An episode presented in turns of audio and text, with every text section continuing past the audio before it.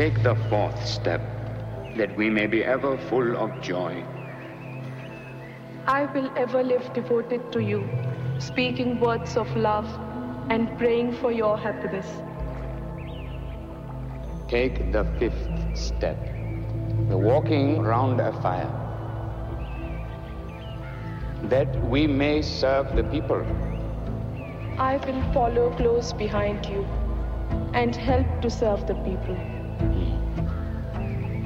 Take the sixth step, that we may follow our vows in life. I will follow you in all our vows and duties. Take the seventh step, that we may ever live as friends. You are my best friend, my highest guru, and my sovereign lord.